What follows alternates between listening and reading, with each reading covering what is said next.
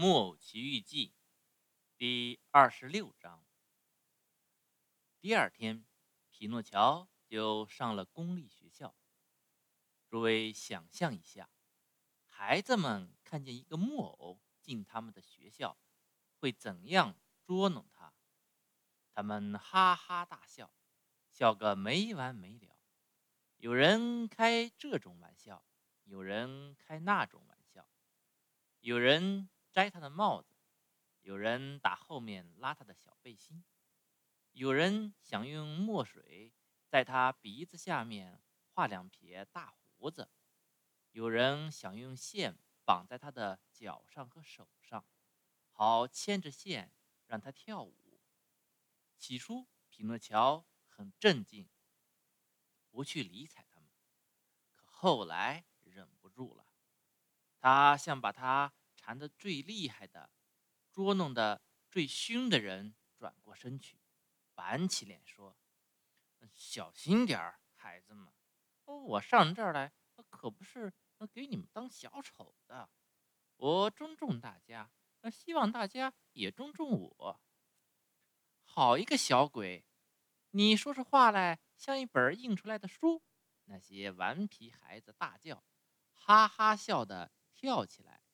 一个最胆大妄为的孩子伸手要抓木偶的鼻尖，可他没来得及抓住，因为匹诺乔在桌子下面伸出脚来，在他的小腿骨上狠狠踢了一下。“哎呦，好硬的脚啊！”那孩子大叫，拼命戳给木偶踢出来的乌青。呃，还有胳膊肘，呃，他比脚还硬。另外一个说，他因为开无理的玩笑，肚子给木偶的胳膊后顶了一下。经过脚这么一踢，胳膊这么一后顶，匹诺乔马上得到全校学生的尊重和同情，他们都很喜欢他。老师看见他上课专心，读书用功，肯动脑筋，总是第一个进学校。放学最后一个走，也很称赞他。他唯一的缺点就是结交的同学太多，其中有不少是鼎鼎大名的小坏蛋，一点不想读书，一点不想有出息。老师天天要他小心。善良的仙女不断的翻来覆去的对他说：“小心啊，匹诺乔，迟早有一天。”你这种同学会使你不爱学习的，说不定有一天还会使你闯大祸。呃，不要紧，木偶耸耸肩膀回答说，还用食指敲敲脑门，表示呃这里面是有脑筋的。于是有一天，他在上学的时候，忽然遇到那一帮同学迎面走来，对他说：“哎，有一个重要的新闻，你知道吗？”呃，不知道。呃，这儿海边来了一条鲨鱼，大的像座山。真的？呃，是那条鲨鱼吗？呃，当时吃掉我可怜的爸爸的。呃，我们到海边去看看，你也去吗？我嘛，不去，我要上学校去。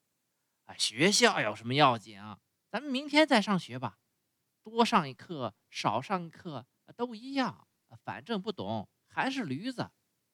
老师会说的，让老师去说吧。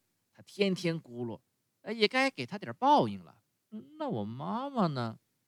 咱们的妈妈呃，什么都不会知道的。这些顽皮孩子说：“你们知道我怎么办呢？”匹诺乔说：“我因为某种理由也要去看看这条鲨鱼。嗯，可我下了课去。可怜的糊涂虫！”有一个孩子大叫。这么大一条鱼，你以为他会待在那儿等着，随便你什么时候去看吗？他给人一搞烦，转身就去了别处去了。要看他，就再也看不到了。嗯，打这儿到海边要走多久？木偶问道。呃，来回一个钟头。呃，那就去吧。呃，谁跑得最快，呃谁就最有种。匹诺乔叫道。这声起步信号一响。一帮顽皮孩子就把他们的书刊、练习本啊夹在嘎吱窝里，抢着向田野奔去了。匹诺乔跑在最前面，只觉得脚上长了翅膀。他不时回过脸去，笑话那些落在他后面有好一段路的同学。他看见他们气喘吁吁，上气不接下气，浑身是灰土，吐出舌头，不由得衷心大笑起来。